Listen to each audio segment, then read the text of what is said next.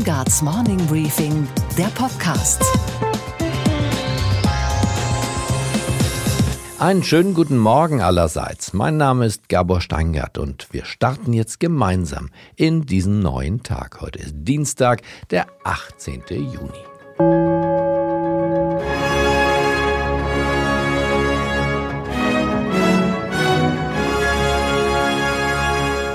Die Wählerinnen und Wähler haben die deutsche Parteienlandschaft weiter umgepflügt. Union und SPD haben die schlechtesten Ergebnisse bei bundesdeutschen Wahlen seit Bestehen der Republik.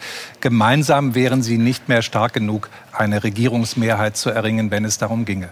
Wenn es in der Politik nicht so läuft wie gedacht, dann gibt es genau zwei Möglichkeiten. Möglichkeit 1, der Politiker trumpft auf und verkauft seine Schwäche als Stärke. Das haben wir bei Annegret Kamp-Karrenbauer direkt nach der Europawahl erlebt. Die Frage stellt sich schon mit Blick auf das Thema Meinungsmache.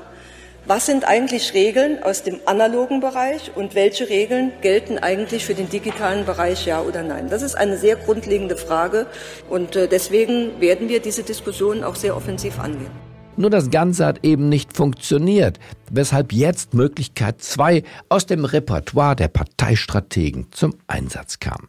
Fehler eingestehen, aber ohne Einsicht, gespielte Demut, inszenierte Nachdenklichkeit. Für diese Tonalität ist im deutschen Radio Reinhold Beckmann zuständig. Er war gestern Abend bereit, AKK die Radiobeichte abzunehmen. Aber sie suchte die Schuld gar nicht bei sich, sondern zu offensichtlich bei den anderen, zum Beispiel bei den Medien. Wenn auf der einen Seite beklagt wird, Politiker würden so abgeschliffen und so, mhm. so ausgestanzt äh, reden, das hat natürlich auch mit Lernprozessen zu tun, weil das, das geht mir selbst so. Man gibt ein Interview, man ist eigentlich der Meinung, das Interview ist ganz okay. Dann sieht man am nächsten Morgen die Schlagzeile, die aus diesem Interview wird. Und ab dem nächsten Interview äh, redet man nur noch mit einer Schere im Kopf nach dem Motto, was könnte daraus gemacht werden. Und was lernen wir aus alledem? Sich nicht mit den Medien einzulassen, strikt sein, schweigen, wenn möglich nur die eigenen Parolen herausposaunen und diese lästigen Nachfragen bitte ignorieren. Also zuerst mal habe ich mich geärgert, dass ich in der Pressekonferenz so ausführlich geantwortet habe. Ich hätte so, so unhöflich machen sollen wie andere auch und sagen drei Fragen und dann ist Schluss. Äh, und äh, dann äh, sicherlich eine solch schwergewichtige Debatte sozusagen am Schluss einer Pressekonferenz so auszulösen, dass das war ein klarer Fehler. Ja. Unsere Themen heute. Der vielleicht bedeutendste deutsche Philosoph der Gegenwart, Jürgen Habermas, feiert heute seinen 90. Geburtstag. Und wir feiern mit. Die Gratulation überbringt der Habermas-Biograf und ehemalige Habermas-Student Professor Stefan Müller-Dom. Also ich erinnere mich an die Seminare, da ging es eigentlich oft auch rundher, gerade 68. Also das waren sehr kontroverse Diskussionen, die stimmend waren. Und für einige kritische Anmerkungen ist der andere große Gegenwartsphilosoph zuständig, Professor Peter Sloterdijk. Mir scheint, dass bei ihm selber auch eine gewisse Entspannung, ein gewisses Abrücken von frühen Bitterkeiten sich vollzieht und man kann eigentlich nur wünschen, dass in einem älteren Menschen, in einem alten Menschen der Anteil der, der Säuren und der Bitterstoffe auf ein lebbares Niveau zurückgeht. Wir schauen auf das Börsengeschehen an der Wall Street, wir wundern uns über den Investitionsstau bei der Bahn und wir freuen uns, dass Hans-Jochen Vogel direkt aus der Seniorenresidenz Franz Müntefering und Gerhard Schröder jetzt die SPD retten wollen. Senioren an die Front. Ich meine, man könnte auch ironischerweise sagen, er ist fast zum Staatsphilosophen des demokratischen Deutschland geworden. Das würde ihm nicht gefallen. Äh, das war ein anderer, was den preußischen Staat betraf, Herr Hegel. Aber er ist so etwas geworden, äh, bei aller kritischen Distanz. Joschka Fischer über Jürgen Habermas, der heute seinen 90. Geburtstag feiert auf dem Zenit seines Ruhmes. Und statt Blumen werden ihm heute aus aller Welt Lobpreisungen überreicht. Das war nicht immer so. In den 60er und 70er Jahren war Jürgen Habermas für viele ein rotes Tuch. Noch 1980 schien der Philosoph für die Ludwig-Maximilians-Universität in München als Lehrender untragbar. Danach aber hat sich Jürgen Habermas als Philosoph der Gegenwart durchgesetzt. Er wurde das, was er bislang nicht war, Mainstream, Außenseiter sein, war vorbei. Was macht Habermas so besonders? Was können wir von ihm lernen?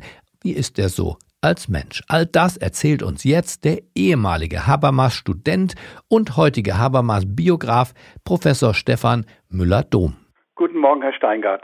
Die erste Frage an Sie, was ist der Kern vom Kern des Habermaschen Denkens? Ich mal auf die politische Dimension unterbrechen darf, würde ich sagen, das Zentrale bei Habermas ist die Idee einer streitbaren Demokratie aus dem Geiste der Kommunikation. Habermas ist überzeugt, dass Demokratie ohne vitale Debatten über das Für und Wider anstehender politischer Entscheidungen nicht funktionieren kann. Und äh, er wirkt darauf hin, die Voraussetzungen der Demokratie in den Ländern dieses Erdballs, ja, so anspruchsvoll ist er, zu stabilisieren. Und wenn Sie auf das Wirken, auf das praktisch gewordene Wirken dieses Philosophen schauen, wo würden Sie denken, gab es einen Moment in der Geschichte oder vielleicht auch in einer anderen politischen Partei oder Persönlichkeit, wo dieser Mann mit seinem Denken wirksam, ganz praktisch sozusagen zu uns gekommen ist, jenseits der Schriften, die nur sehr wenige Menschen haben ja verstehen können? Naja, einmal dadurch, dass er durch seine vielfältigen Interventionen innerhalb der politischen Öffentlichkeit ja so etwas wie Mentalitätsgeschichte der Bonner und Berliner Republik geschrieben hat. Er hat ja vor allem meine Generation stark beeinflusst in Bezug auf Identifikation mit Demokratie als der einzig vernünftigen politischen Form. Mit Europa? Und natürlich das zweite Thema Europa. Zwar war, war er nicht von Anfang an Europa-Fan, um es mal so einfach auszudrücken. Er ist aber sehr schnell dazu gekommen, das als die große Chance zu sehen, im größeren Maßstab sowas wie demokratische Verhältnisse herzustellen. Also all seine verschiedenen Interventionen, nehmen wir den Historikerstreit, all diese Interventionen haben ja ihre Wirkungen gehabt und haben sozusagen sowas wie eine Aufklärung durchaus mit bewirkt. In einem Zeitartikel wird Habermas als Weltverbesserer und Erzieher bezeichnet. Ist das auch Ihre Wahrnehmung? Also diese Headline der Zeit finde ich völlig missraten. Er ist ein sicherlich großer Philosoph, aber er ist kein Gandhi, der die ganze Welt besser machen möchte. Also er verachtet ja geradezu die Schlüsselattitüde des großen Denkers und er ist viel eher ein Theoretiker und ein Analytiker der Moderne. Er ist ein Zeitdiagnostiker, kein Weltverbesserer. Er kam ja, das beschreiben Sie in Ihrer Biografie auch, aus der düstersten Zeit dieser Nation, führte all dieses dazu eigentlich Ihrer Einschätzung nach, dass er wie viele andere Philosophen auch in Deutschland eher auf der linken Seite des politischen Spektrums zu verorten sind? Das würde ich auf jeden Fall sagen. Ich meine, er wollte ja zunächst gar nicht Philosophie studieren, er wollte Arzt werden, aber die Wahrnehmung, dass da etwas in der Welt passiert ist, was man kaum begreifen kann, aber begreifen muss, äh, diese Wahrnehmung hat ihn ja dann dazu gebracht, eben von dem ursprünglichen Berufswunsch Arzt, dann war er auch mit dem Beruf des Journalisten spekuliert, ist aber dann äh, eben äh, Philosoph geworden, aus solchen Motiven heraus. Er hat sogar für das Handelsblatt geschrieben in seinen jungen Jahren, worauf wir sehr stolz waren. Er war auch ein guter Schreiber in der Zeit. Es wird ja immer wieder gesagt, Habermas würde einen komplizierten Schreibstil haben, aber ich kann das gar nicht nachvollziehen. Seine Beiträge, die er als junger Mann geschrieben hat, für andere Blätter auch, für die Süddeutsche etc., das ist durchaus äh, mit lockerer Hand geschrieben. Sie beschreiben in Ihrem Buch auch einen Zwiespalt, den nicht nur Habermas hatte, die nämlich, naja, oft etwas andere Umgehensweise mit dem Stalinismus, dass er sich niemals kritisch zum Stalinismus geäußert habe. Wie würden Sie das beschreiben, dieses Verhältnis von Jürgen Habermas zu dem real existierenden Sozialismus der DDR, der Sowjetunion und auch ja, dem frühen Stalinismus? Ja, da ist ganz eindeutig, dass er äh, von seiner äh, Grundidee der kommunikativen Vernunft herkommt, eine kritische Haltung gegenüber diesen politischen Entwicklungen gehabt hat. Da äh, war deutlich erkennbar die Ablehnung dieses Regimes oder dieser Ideologie. Also keine linksintellektuelle Blindheit. Nein, er hat ja nicht gescheut davor, die 68er, also die neue, die neue Linke, dann auch zu konfrontieren mit dem Vorwurf äh, Linksfaschismus. Also äh, er hat kein Blatt vor den Mund genommen, weder in die eine Richtung noch in die andere Richtung. Humanität, hat Jürgen Habermas mal gesagt, sei die Kühnheit, die uns am Ende übrig bleibt. Ist er ein Humanist im Wesentlichen auch für Sie? Da würde ich Ihnen zustimmen, ja. Das ist ein Grundmotiv bei ihm, auch ausgehend davon, dass jeder Mensch, jeder Bürger in der Lage ist, selbstbestimmt unter bestimmten institutionellen Voraussetzungen sein, sein Leben zu führen. Also dieses Moment, die alte Kantsche Idee, selbstbestimmten Lebensweise, das ist etwas, was er als Kern auch von Humanität sieht. Und insofern, ja, es ist auch ein Konzept von Humanität, was äh, seiner Philosophie zugrunde liegt. Sie haben ihn ja selbst erlebt. Das müssen Sie uns jetzt noch erzählen. Wie war er? Ich meine, Habermas war keiner, der in Einsamkeit und Freiheit vor sich hingedacht hat, sondern der immer die Auseinandersetzung, auch den Streit durchaus gesucht hat. Also ich erinnere mich an die Seminare, da ging es eigentlich oft auch rundher, gerade 68. Also das waren sehr kontroverse Diskussionen, die bestimmend waren. Und er ist ja auch ein durchaus streitbarer Mensch, der sich einlässt auf die Auseinandersetzung. Und er sucht den Disput, wie jüngst ja die Diskussion mit dem Macron und dem Gabriel vor äh, einem Jahr etwa. Da zeigt sich auch nochmal, dass er durchaus bereit ist, eben in die politische Arena zu gehen. Und das ist sehr typisch für ihn. Auch der Historikerstreit war ja ein frühes Indiz und vielleicht auch das wirkungsmächtigste Auftreten von Jürgen Habermas in diesem Streit gegen den Historiker Nolte, seinen Gegenspieler? Ja, ja, das ist ein prototypisches Beispiel für seine Bereitschaft, dauerhaft zu intervenieren und nicht abzulassen von seiner Position, dass eben die deutsche Vergangenheit aufgearbeitet werden muss und das eine bestimmte äh, historische Forschung voraussetzt. Und dass sie eine Singularität für sich beanspruchen ja, könne. Absolut. Das war sein Punkt, in der Tat.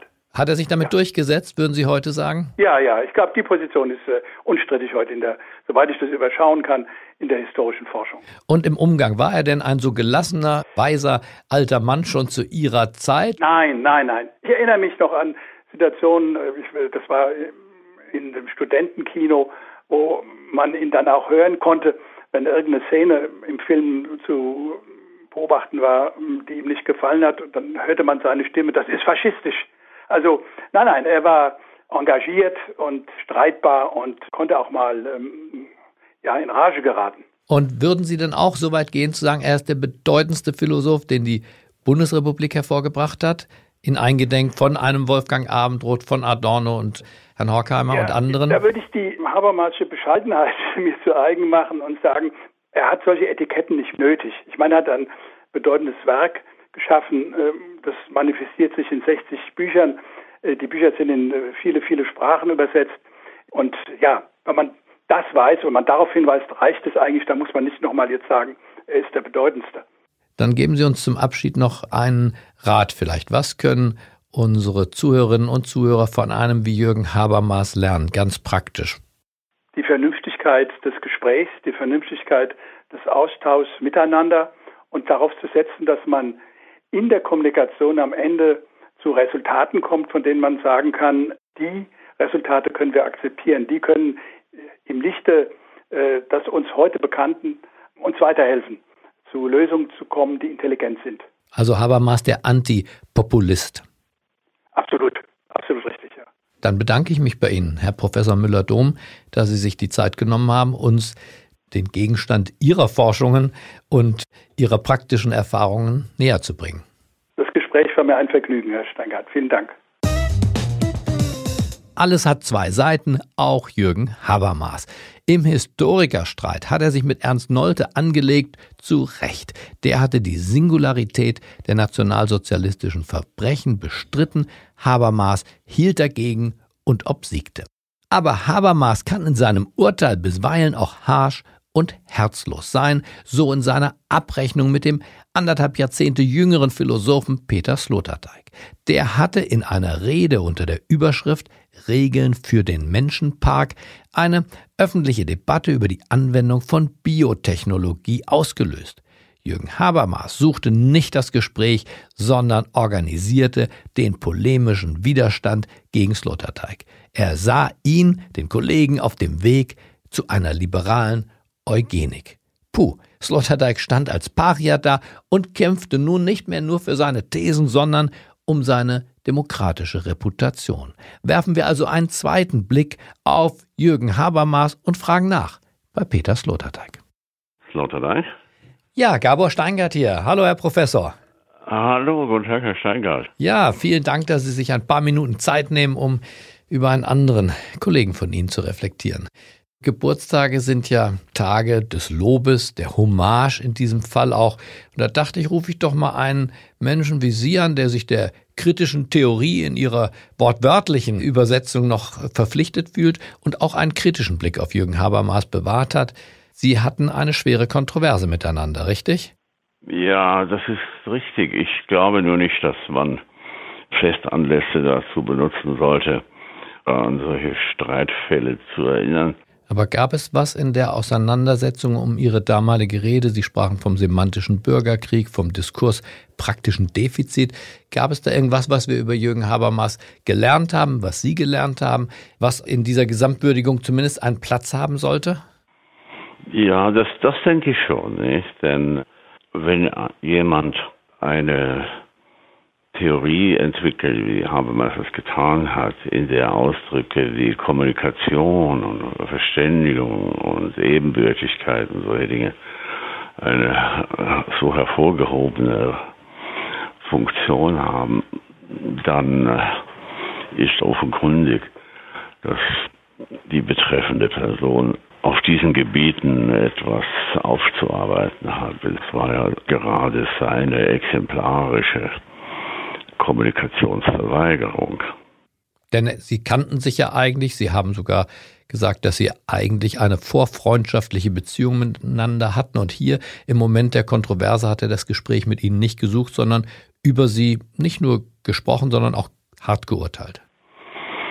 Ja, er gehört ganz offenkundig einer Generation an, bei der es relativ leicht war, solche ja geradezu äh, lebensbedrohlichen, karrierezerstörenden Äußerungen über, über Kollegen zu tun, sobald eine bestimmte gedankliche Risikozone erreicht war.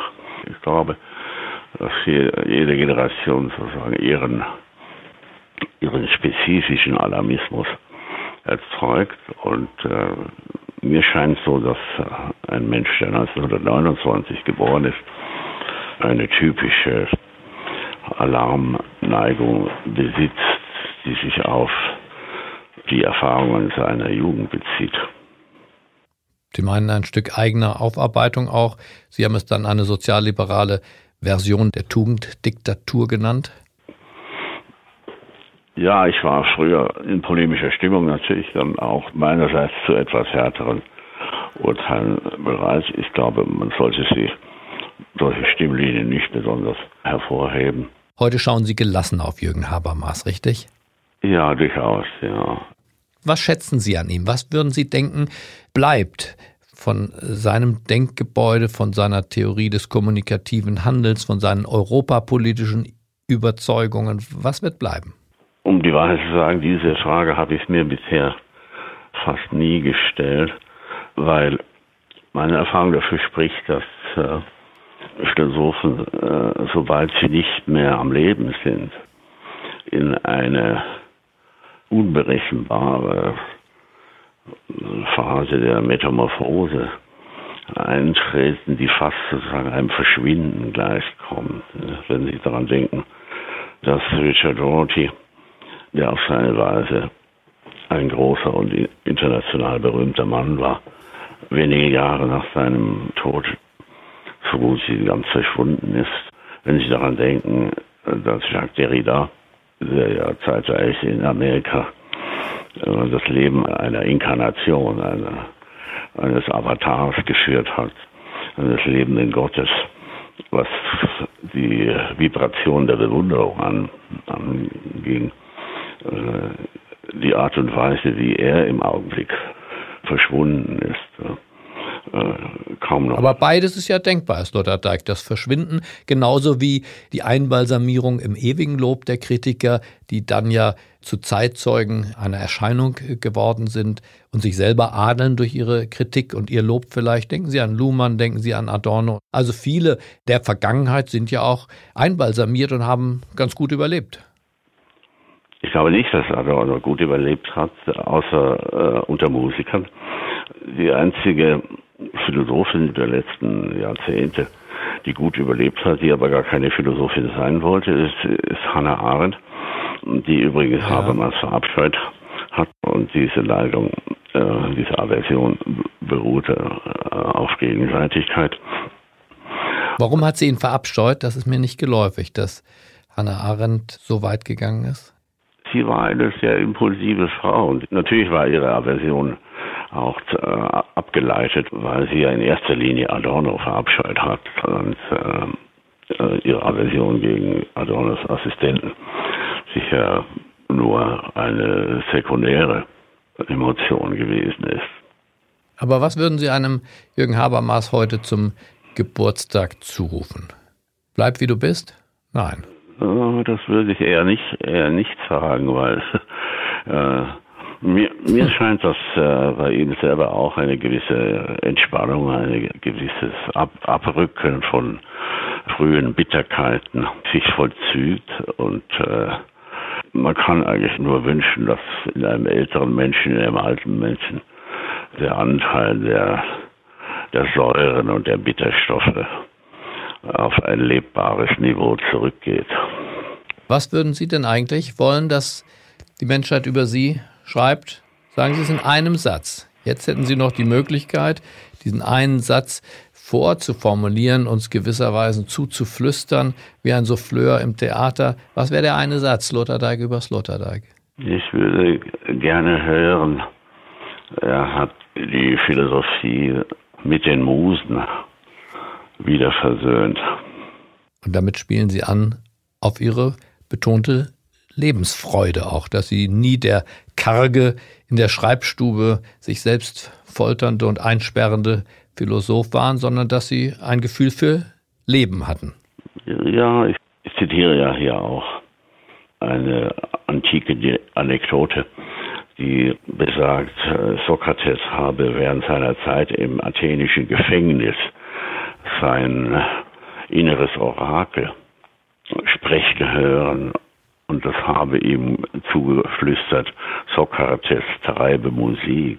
Und sein später Kollege Nietzsche äh, hat dazu ein wenig boshaft bemerkt, er glaubt nicht, dass er mit seinem damaligen Treiben die Musen versöhnt habe. Äh, und ähm, aber das kann man äh, sozusagen als als eine einzelne äh, dürre Geburtstagsblume dem Herrn Habermas überreicht, äh, in der Gestalt des Wunsches, dass auch er die Musen versöhnen soll im Rahmen des Möglichen. Dann bedanke ich mich für diese nachdenklichen Worte und für unser kleines Gespräch, Professor Sloterdijk. Ich danke Ihnen. Und was war heute Nacht an der Wall Street los? Und damit gehen wir nach New York zu unserer Börsenreporterin Sophie Schimanski. Einen wunderschönen guten Morgen, Sophie. Einen schönen guten Morgen aus New York. Der Smartphone-Hersteller Huawei aus China ist Ziel von Trumps Sanktionen und Boykotten anderer amerikanischer Unternehmen. Und das Ganze macht sich, Sophie, allmählich an der Börse bemerkbar, richtig? Ja, absolut. Denn die 30 Milliarden Dollar, die das Unternehmen nicht mehr machen wird in den nächsten zwei Jahren, die müssen ja irgendwo hingehen und wahrscheinlich eben an die Konkurrenten Apple und Samsung. Das hoffen hier die Unternehmen nicht nur, sondern natürlich auch die Anleger. Und die befinden sich seit Anfang Juni wirklich deutlich in Kauflaune bei Apple. Von dem einen strauchelnden Unternehmen zum nächsten, dem amerikanischen Flugzeugbauer Boeing. Gestern war Luftfahrtmessen, Eröffnung in Paris, aber wie steht die Aktie von Boeing derzeit da, Sophie? Ja, es sah schon äh, deutlich schlechter aus in den vergangenen Monaten. Es ging gestern etwa zwei Prozent nach oben. Und Grund dafür ist natürlich nicht die desaströse Lage rund um die Boeing 737 MAX. Schon besser sieht es aus ähm, damit, was sich bei der Aufsichtsbehörde FAA tut die hat äh, signalisiert, sie könnte bald mit Testflügen anfangen. Und das ist natürlich ein wichtiger Schritt, um die Maschinen wieder in die Luft zu bekommen. Und das könnten sie Ende des Sommers äh, wieder sein, wenn alles gut läuft. Und was, Gabor, geht eigentlich gar nicht? Dass Deutschland zu Europas Schlusslichtern im Schienenausbau gehört. Das sind die Fakten. Rein rechnerisch liegt die Pro-Kopf-Investition in Deutschland bei 77 Euro. Im Vergleich dazu der Spitzenreiter Schweiz. Hier wird fast das Fünffache, also 365 Euro pro Kopf in das dortige Schienennetz gesteckt. Danach folgen Österreich und Dänemark, die allesamt mindestens doppelt so viel für den Ausbau ihrer Züge und Zugstrecken ausgeben wie unser Land. Von nichts kommt nichts könnte man sagen, dass unsere Bahn als Schrumpfbahn und damit auch Verschleiß fährt. Dafür allerdings braucht man vielleicht gar keine Statistik, sondern einfach nur eine Bahnkarte. Okay, Gabor. Und was hat dich heute Morgen wirklich überrascht? Dass sich jetzt bei der SPD endlich auch die Alten Gehör verschaffen. Neun ehemalige sozialdemokratische Parteichefs haben sich ermannt und einen offenen Brief an die Mitglieder geschrieben. Unter anderem haben unterzeichnet Gerhard Schröder, Franz Müntefering, Björn Engholm, aber eben auch mit 93 Jahren Hans-Jochen Vogel direkt aus der Seniorenresidenz. Das ist wacker und das ist auch notwendig. Die Alten schreiben, sie seien in sehr großer Sorge um unsere Partei. Und sie flehen fast schon, Zitat, nun geschlossen, die kommissarische Partei und Fraktionsführung zu unterstützen. Denn, so heißt es dort weiter in ihrem Protestbrief gegen diese widrige Wirklichkeit, nicht nur ihr, auch unser Land hat die Erwartung, dass die Führung der Partei Solidarität erfährt. Nun ja, Appelle zur Geschlossenheit füllen bei der SPD im Willy Brandt-Haus ganze Aktenordner. Das Problem sind nicht die Appelle, das Problem ist die Praxis. Aber vielleicht finden ja diesmal die neun Alten, die zusammen 650 Jahre Lebenserfahrung verkörpern, Gehör. Das ist doch mal ein Beitrag im Kampf gegen den Jugendwahn. Ich wünsche Ihnen einen guten Start in diesen neuen Tag. Bleiben Sie mir gewogen. Es grüßt Sie auf das Herzlichste, Ihr Gabor Steingart.